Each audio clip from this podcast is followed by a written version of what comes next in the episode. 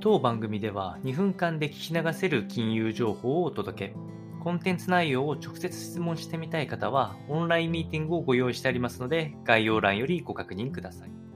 本日のテーマは、ウクライナ問題の近隣、欧州も対ロシア体制を着々と進めておりまして、えー、非難であったり制裁などが進んできているというお話です。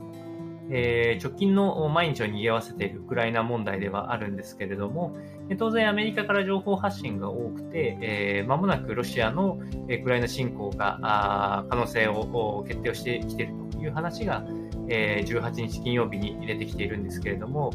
近隣国である欧州全般的にも体制が進んできております。イギリスにおいては大使館をウクライナのところを退避させていくことであったりとか、えドイツは NATO 派遣軍に限界体制を引かせておりまして、制裁をかけていく。軍事的な制裁をかけていくこ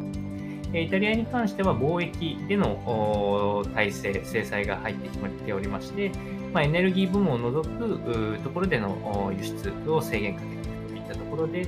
着々と進んでいるんですけれども、まあ、ロシアの姿勢が変わらない可能性が高いことを考えると、